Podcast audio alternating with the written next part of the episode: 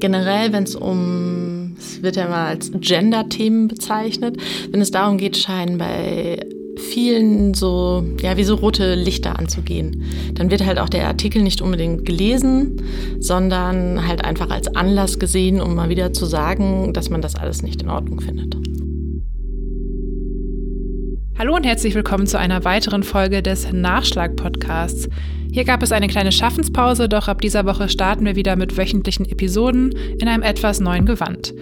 Ab jetzt sprechen wir an dieser Stelle jeden Donnerstag mit dem Autor oder der Autorin des erfolgreichsten Artikels der vergangenen Woche.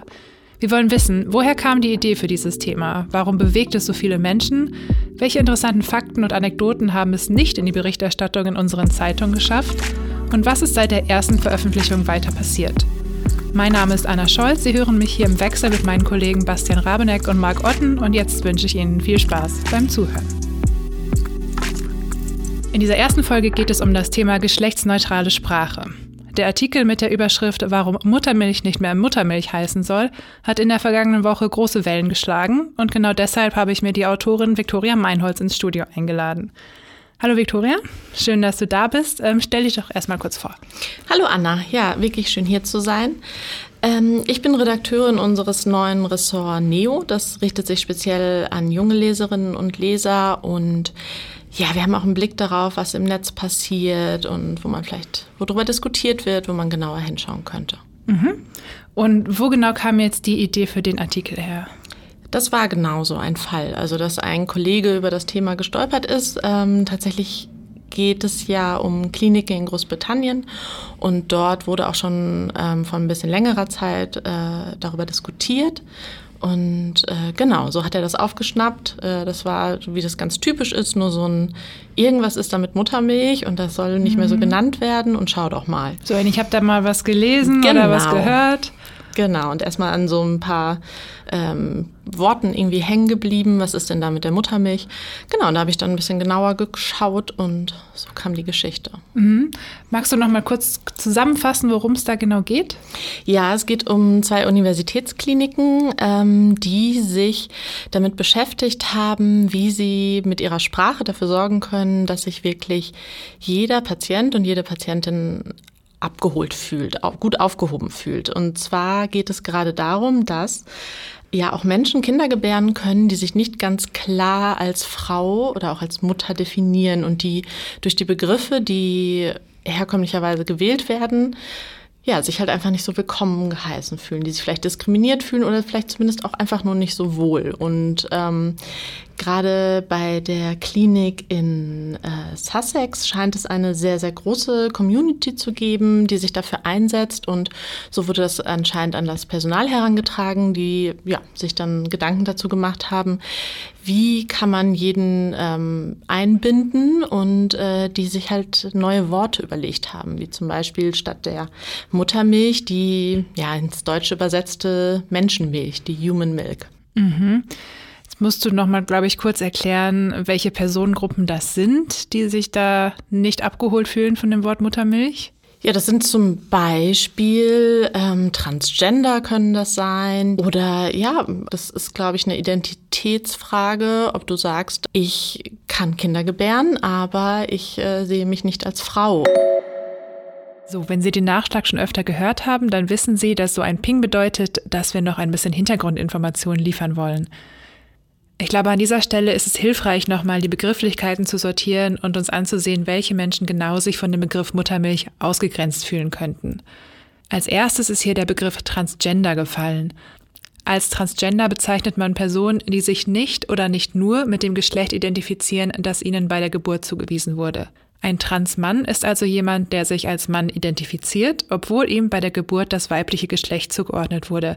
Er kann also weiterhin Kinder bekommen. Ebenfalls bedacht haben die Forscherinnen in England Menschen mit einer nicht-binären Geschlechtsidentität. Das bedeutet, dass sich eine Person weder eindeutig mit dem Geschlecht Mann noch mit dem Geschlecht Frau identifizieren kann. Sofern sie aber die weiblichen Geschlechtsmerkmale besitzt, kann natürlich auch eine nicht-binäre Person Kinder gebären. Ähm, genauso gut geht es auch in einem kleineren Rahmen um das Wort Vater, wenn es dann gleichgeschlechtliche Paare sind oder wo dann lieber das Wort äh, Co-Parent benutzt wird. Mhm. Also der begleitende oder der Co-Elternteil. Mhm, Elternteil einfach, genau. ja, genau. Mhm.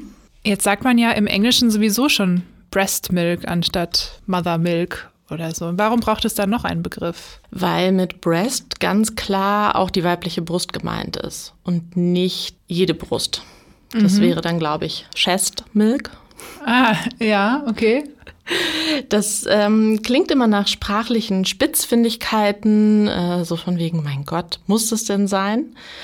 Aber Sprache ist nun mal auch dazu da, sehr genau zu sein. Und wenn man selber, glaube ich, sensibel auf ein Thema reagiert, reagiert man auch auf manche Worte sensibel. Und mhm. ähm, genau, das, und es geht ja nicht nur genau um diese sogenannte Muttermilch, ähm, sondern auch, ja, es, es wurde dann auch um den stillenden Elternteil gesprochen. Also einfach dass das alles nicht mehr so klar ausgedrückt wird, dass es für manche sich halt nicht, äh, nicht willkommen anfühlt. Mhm, okay, verstehe. Hast du bei der Recherche jetzt noch was Neues gelernt, was du vorher noch nicht wusstest? Ja, auf jeden Fall. Ähm, einfach der Punkt, ich weiß gar nicht, ob es nicht Wissen ist, sondern das war mir einfach nicht bewusst. Mhm. Ich habe einfach nie darüber nachgedacht. Das ist was, was ich immer in meinem Job toll finde. Ich habe das gelesen und dachte, das ist ja unglaublich spannend. Ich habe noch nie darüber nachgedacht, dass ja, dass so viele Worte dann vielleicht sich gerade in so einer unglaublich krassen und äh, bestimmenden Situation wie die des Elternwerdens, ähm, dass es da ja auch viel darum geht oder auch ja generell in Krankenhäusern, in medizinischen Situationen, sich wohl und willkommen zu fühlen. Und mhm. Da macht Sprache ganz viel genau, das war einfach äh, der ganze Themenaspekt, den fand ich sehr interessant. Mhm. Ich fand es auch spannend. Also als ich die Überschrift gelesen habe, da dachte ich auch so, hä? Moment, was? Moment, worum geht es denn jetzt? Und dann ähm, klingelte es aber sofort. Ja, natürlich, das ergibt schon Sinn, wenn man da mal ein bisschen äh, näher drüber nachdenkt. Wie habt ihr denn entschieden, dass das ein Thema ist, was wir hier bei uns auch veröffentlichen wollen? Ist das dann so ein Bauchgefühl, wo man denkt, okay, also ich finde das spannend und ich habe da irgendwie ein bisschen was gelernt und ich glaube, das könnte unsere LeserInnen auch interessieren oder gibt es da noch welche Kriterien? Also das trifft es eigentlich schon sehr gut. Ähm, man hat ja mit der Zeit so ein Gefühl dafür, zum einen, was kann interessieren und was ist auch mehr als einfach nur die Überschrift. Also es muss ja noch mehr sein als einfach nur Muttermilch soll nicht mehr Muttermilch heißen. Mhm. Wobei das ja auch von uns ein wenig zugespitzt ist, mhm. ähm, um das Interesse halt auch erstmal zu kriegen, sondern da muss für mich dann auch immer noch was kommen. Also dieser Moment, den ich dann halt auch hatte, dass ich was gelernt habe, das möchte ich ja, ähm, oder ich freue mich, wenn das dann beim Leser auch so ist. Genau, aber es ist schon natürlich auch ein Thema, wo uns ganz klar ist, dass es polarisiert. Und das mhm. hat es dann ja auch. Hat das schon intern in der Redaktion ein bisschen polarisiert? Habt ihr darüber gesprochen? Nee, tatsächlich nicht. Aber ich glaube, das ist der momentanen Situation geschuldet. Also wir sind ja auch alle. Dass man sich nur noch äh, genau, der Kamera sieht. Wir sind brav, brav im Homeoffice ja. und ähm, ich weiß, es wäre anders gelaufen bei einer lebhaften Konferenz vor Ort. Mhm. Du hast es gerade schon angesprochen, der Artikel hat polarisiert. Ähm, der hat für relativ viel Empörung gesorgt, sowohl auf unseren Homepages als auch auf den sozialen Medien. Äh, damit hast du gerechnet, ja? Ja. Warum? ich schreibe schon seit längerem nicht nur, aber auch über Themen, die in den Bereich Gender, Feminismus, Familie fallen. Mhm. Und ähm, das sind Bereiche, die die Menschen in ihrer in ihrer Identität zu berühren scheinen. Das heißt, sie, ja, es führt sehr schnell dazu, dass äh, halt einfach sehr starke Reaktionen kommen. Mhm, in der Regel negative. Ja, meistens. Also, das liegt ja nicht unbedingt, finde ich, hoffe ich, an den Artikeln, sondern ja auch ganz einfach daran, dass ich generell mehr negatives Feedback kriege. Und ich glaube, das ist auch normal, dass ähm, wenn man einfach nur denkt, oh, das war interessant, mhm. meldet man sich nicht unbedingt.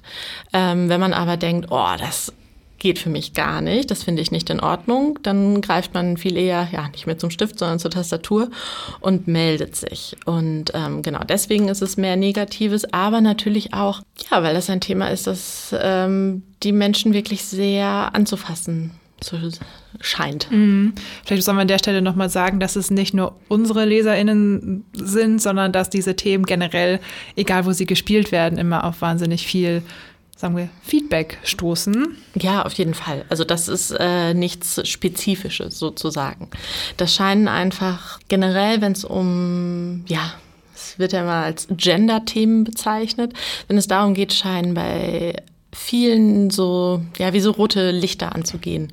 Dann wird halt auch der Artikel nicht unbedingt gelesen, sondern halt einfach als Anlass gesehen, um mal wieder zu sagen, dass man das alles nicht in Ordnung findet. Genau.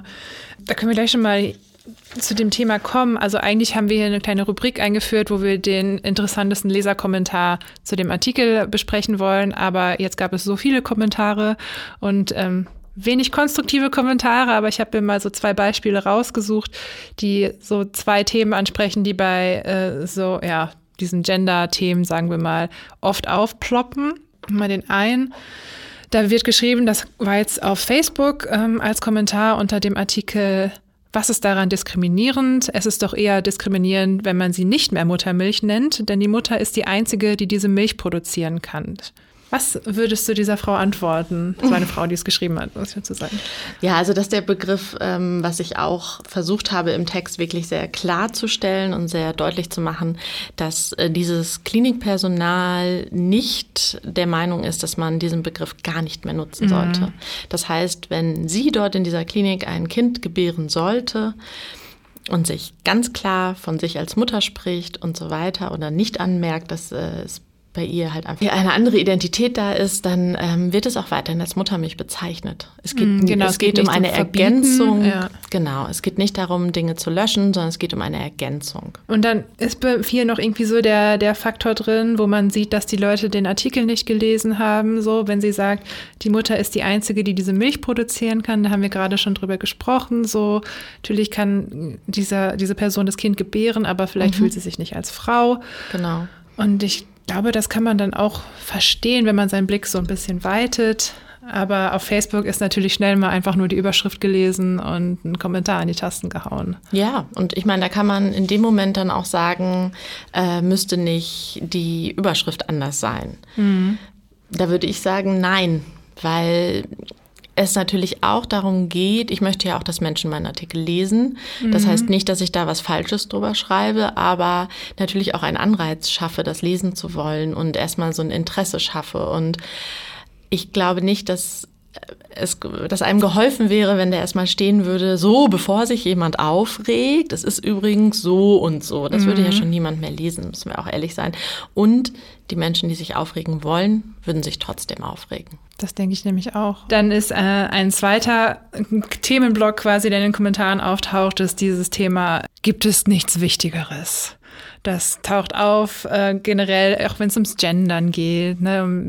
Gendern wir mit einem Sternchen, mit einem Doppelpunkt, gendern wir überhaupt, äh, ne? sprechen wir jetzt über Muttermilch oder Menschenmilch. Ähm, das ist eigentlich egal, was da so das Thema ist, aber es ist immer so dieses Thema nochmal kleinreden wollen und sagen, das ist unwichtig. Ähm, ich kann auch schlecht neutral bleiben bei, bei dem Thema. So, ich habe Sprachwissenschaften studiert und Sprache schafft Identität, da haben wir auch gerade schon drüber gesprochen. Einfach Sprache zu öffnen, nimmt ja niemandem was weg. Aber ich glaube, genau das ist der Punkt. Das ist bei vielen Dingen der Punkt. Zum Beispiel auch, wenn wir ja generell einfach darum, darüber reden, dass es darum geht, andere Menschen so zu akzeptieren, wie sie sind. Das nimmt mir ja nichts weg. Das ist auch, wenn man, ich weiß nicht, wenn wir auf die Homo-Ehe gucken, wenn wir sie jetzt so mhm. nennen wollen. Gleichgeschlechtliche, Gleichgeschlechtliche Ehe. Ehe, so, weil ja Sprache wichtig ja. ist. Da gab es halt auch so viel Gegenwind, wo ich mir schon immer dachte, es nimmt doch meiner Ehe, wenn ich äh, sie anders definiere als etwas, selbst wenn es so wäre, ich definiere das als etwas von mir aus Heiliges zwischen Mann und Frau, das mag ja jeder tun, aber es nimmt doch dann mir nichts weg, wenn irgendwo zwei Männer oder zwei Frauen heiraten. Mhm. Das ist etwas, was ich noch nie verstanden habe. Und bei diesem Punkt auch habe ich einen Text gelesen von einem Ja, doch, er definiert sich als Mann, er ist aber als Frau geboren und hat sich aber dazu entschlossen, ähm, noch ein eigenes Kind zu gebären. Mhm.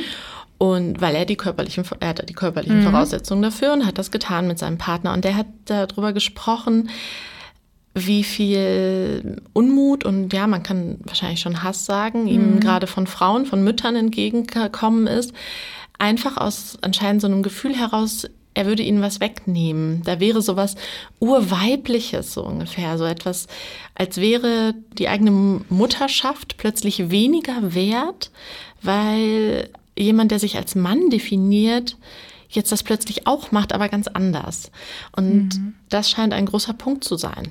Einfach dieses Gefühl, das eigene, ja, wird, wird angegriffen. Da ist etwas, was einem persönlich so viel ausmacht, was wahrscheinlich auch einfach die eigene Identität so stark bestimmt, dass man das Gefühl hat, man muss es verteidigen. Ja. Es ist zumindest das, wie ich es mir erkläre. Ja, man kann auch wirklich nur mutmaßen. Es gibt ja verschiedene Ansätze. Ich glaube, hier stecken zwei Punkte drin. Zum einen die Sprache und zum anderen auch dieses, es gibt ja immer noch viele Menschen, die ein Problem haben mit, es gibt mehr als zwei Geschlechter und es gibt mhm. mehr als das Geschlecht, mit dem du geboren bist und Identität. Und äh, ganz oft war der Tenor in den Kommentaren so, es gibt Mann und Frau und nichts dazwischen so und mhm. Punkt und das ist die Natur. Und dieses ähm, Gottgegebene, da fehlt, glaube ich, einfach sehr viel Aufklärungsarbeit noch ähm, und Sensibilität dafür. Und gleichzeitig beim Punkt Sprache, Sprache wandelt sich nun mal mhm. und ähm, wir haben schon so viele Wörter in unseren Wortschatz integriert, ohne uns darüber aufzuregen. Und an solchen Stellen reibt man sich dann doch wieder. Ähm, steigst du denn in so Diskussionen ein online, wenn du da Kommentare siehst oder wenn du E-Mails bekommst? Wenn ich nur Kommentare sehe, nein. Mhm. Außer ich habe wirklich das Gefühl, da ist jemand an einem konstruktiven Dialog interessiert. Also das ist aber tatsächlich was, was wenig, was nicht in Facebook-Kommentaren kommt, mhm. erfahrungsgemäß, sondern das sind dann vielleicht mal E-Mails, die ich bekomme und dann antworte ich auch. Und aber wenn es einfach nur um Ablehnung geht, ähm, dann mache ich das nicht mehr. Mhm. Liest du sie überhaupt durch, über Kommentare? Zum Teil, aber ich muss ehrlich gestehen, das klingt jetzt vielleicht dann so ein bisschen abgebrüht, aber naja, wenn ich zum Beispiel eine E-Mail bekomme oder in einem Kommentar sehe, dass ich in einem meiner Texte einen Fehler gemacht habe, wo ich wirklich sage, weil mhm. das passiert natürlich, wo ich etwas vielleicht falsch dargestellt habe oder ja, mir einfach ein Fehler unterlaufen ist, dann sind das echt Dinge, das, das kann mich manchmal sehr beschäftigen.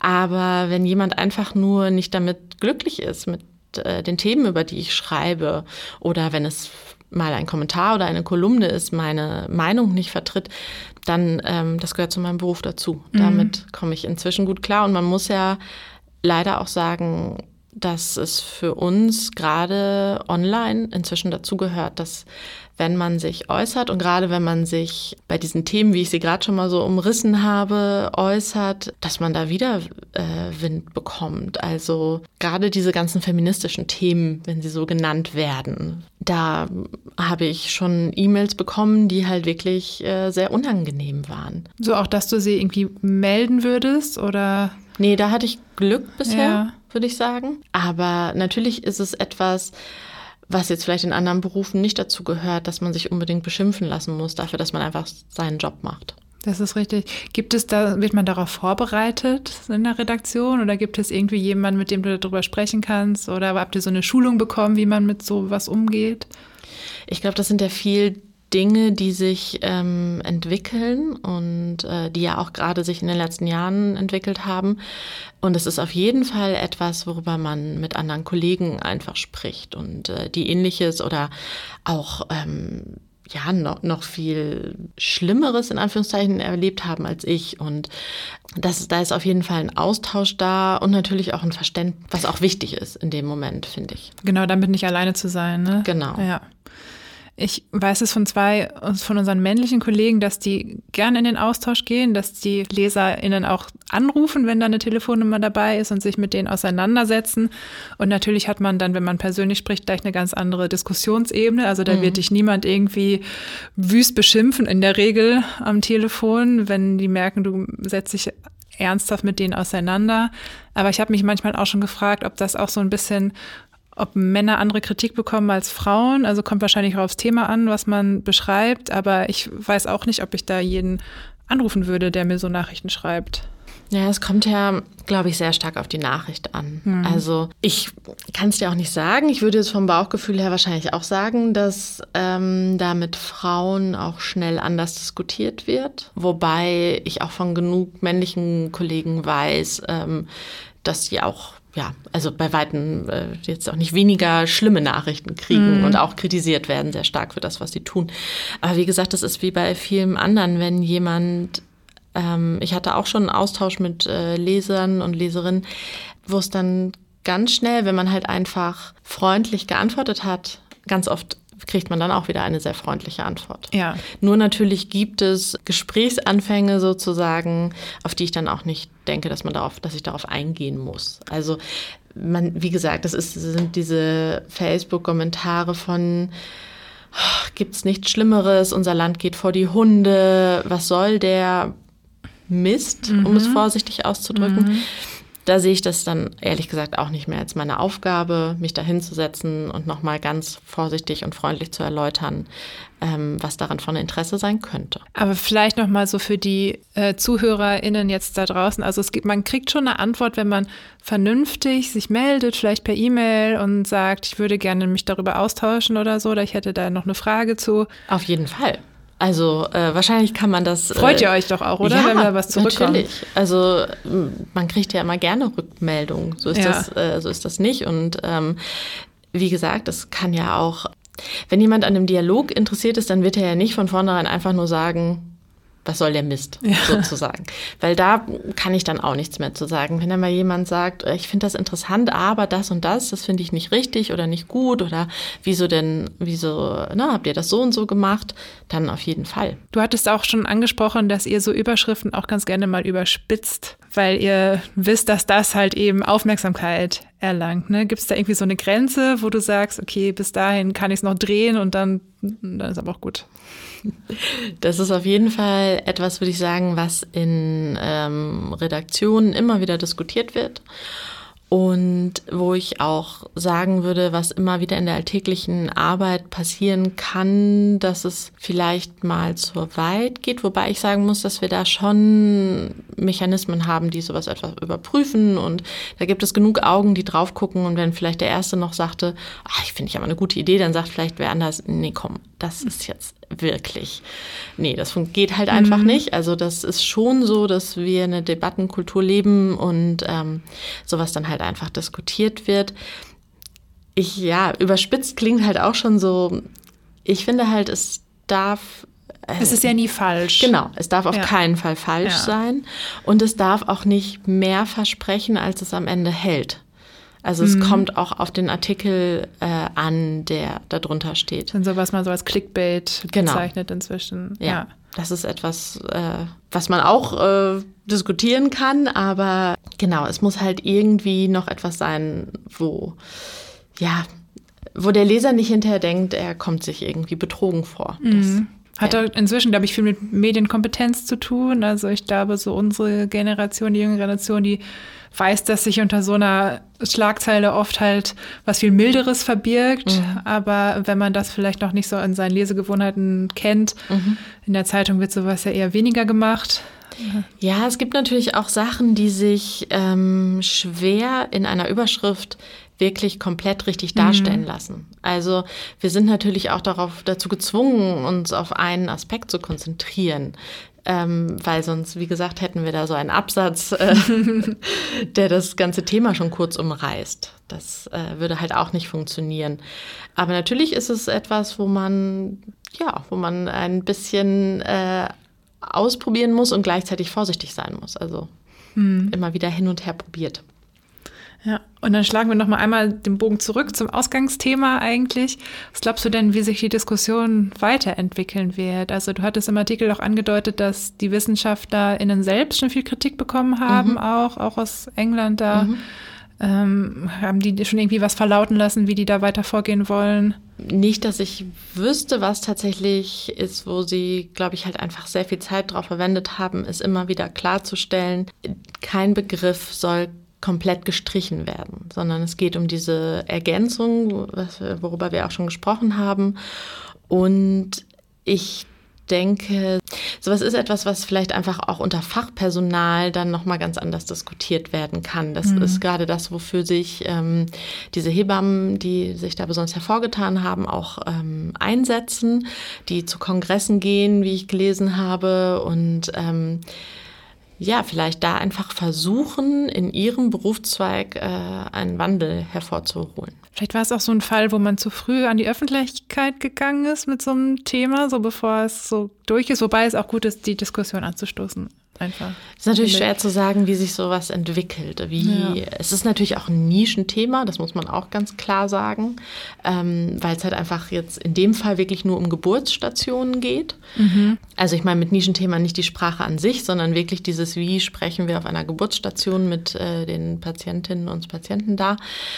Aber gerade dieser Bereich im, ja, im medizinischen Bereich halt einfach zu wissen, wie wichtig Sprache ist, ist, glaube ich, etwas, was sich schon noch in den nächsten Jahren was wichtiger werden kann und hoffentlich wird. Mhm. Ja, schönes Schlusswort. Vielen Dank für deine Zeit und du wirst das Thema sicherlich im Auge behalten, gehe ich von aus. Das werde ich auf jeden Fall. Toll, danke dir. Sehr gerne. Das war die erste Folge des neuen Nachschlags. Wenn Ihnen dieser Blick hinter die Kulissen der Redaktion und hinter die Schlagzeile gefallen hat, dann freuen wir uns, wenn Sie uns weiterempfehlen, wenn Sie uns eine nette Bewertung auf Apple Podcasts hinterlassen oder uns auf Spotify abonnieren. Wenn Sie Fragen, Anmerkungen oder Kritik haben, dann schreiben Sie uns doch eine E-Mail an audio.noz-digital.de. An dieser Stelle begrüßt Sie in der nächsten Woche mein Kollege Bastian Rabeneck. Mein Name ist Anna Scholz und ich bedanke mich fürs Zuhören.